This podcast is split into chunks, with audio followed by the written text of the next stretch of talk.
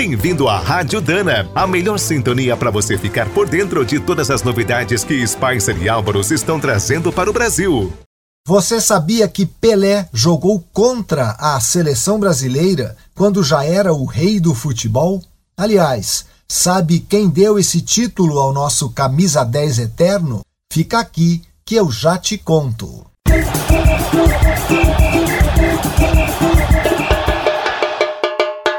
E agora na Rádio Dana, a BZ da Seleção.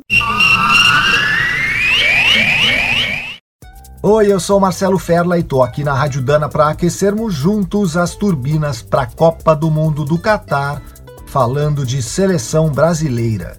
Desta vez escalamos a letra B de berço, mas poderia ser BBB de boleiros brasileiros brilhantes e a letra R de rei para falar do mais brilhante de todos os boleiros brasileiros. Pronto para vibrar com mais esse episódio? O Brasil é o maior berço do futebol mundial. Só nesta recente janela de transferência da Europa, seis brasileiros estão na lista dos 20 mais caros do mundo, todos eles craques da nossa seleção. A compra de Anthony, por quem o Manchester United pagou 95 milhões de euros, é a transação mais cara da temporada.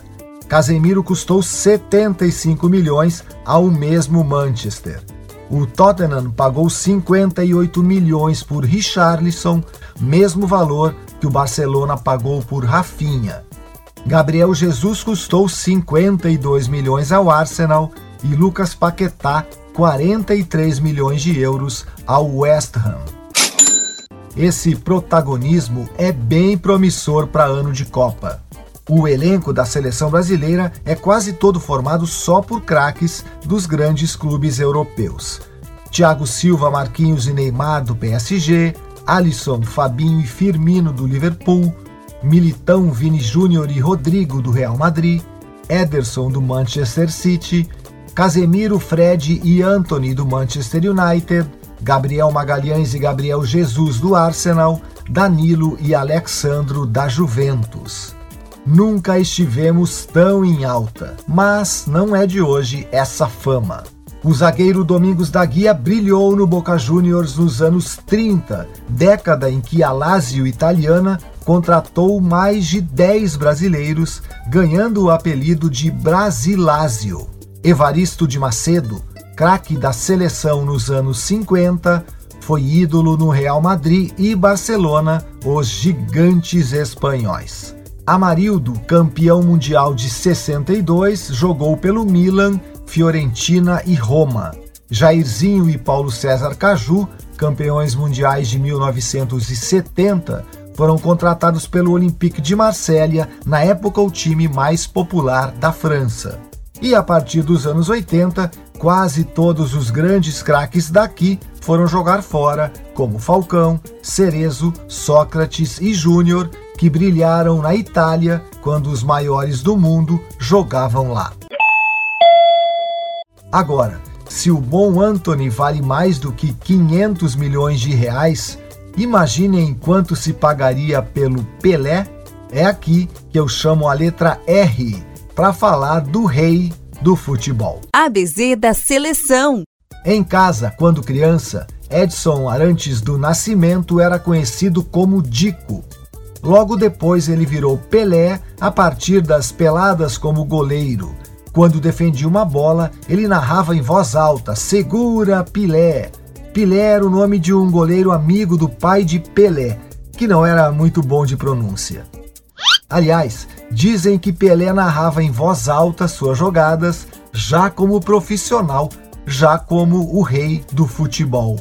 Quem concedeu essa honraria ao camisa 10 da seleção foi o maior goleiro da história, segundo a FIFA, o russo Lev Yashin, depois de enfrentá-lo na Copa de 58, quando Pelé só tinha 17 anos. Yashin foi até o Hotel do Brasil deu um troféu de presente para o garoto e afirmou: Para nós nasceu um rei. O cronista Nelson Rodrigues já tinha citado Pelé como rei, mas a alcunha só pegou mesmo durante a Copa, depois do ato de Yashin. E não foi à toa. Pelé fez seis gols em seu primeiro Mundial e foi o artilheiro do Brasil na Suécia. Seu primeiro título pela seleção, porém, veio antes, em 1957, quando ele brilhou na disputa da Copa Roca contra a Argentina. Pelé fez o gol da derrota por 2 a 1 no Maracanã, quando estreou pelo Brasil no dia 7 de julho, e outro na partida de volta no Pacaembu, quando a seleção brasileira venceu por 2 a 0 e ficou com a taça. Único jogador da história a ser tricampeão mundial por uma seleção, Pelé fez quatro gols na Copa do México dos 77 com a camisa do Brasil. Sua despedida da seleção foi em julho de 1971, no Maracanã, em um amistoso contra a Iugoslávia. E o jogo contra o Brasil? Foi em 1958, quando Pelé dividia seu tempo entre o futebol e o serviço militar e atuou como camisa 10 da seleção das Forças Armadas na partida contra a seleção brasileira olímpica. O jogo foi no estádio das Laranjeiras, no Rio, e o time do Exército venceu por 2 a 1. Pelé não marcou gol. Aliás, o Edson, que virou Dico, que se transformou em Pelé, o rei do futebol, no exército era chamado por outro nome, Soldado 201 Nascimento.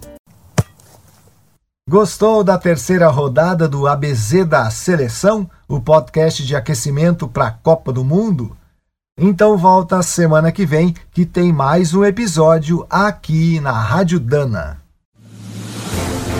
Você acabou de ouvir mais um boletim da Rádio Dana, com o apoio de Spicer. Com Spicer você pode mais. E Álvaros, juntos para o que der e vier.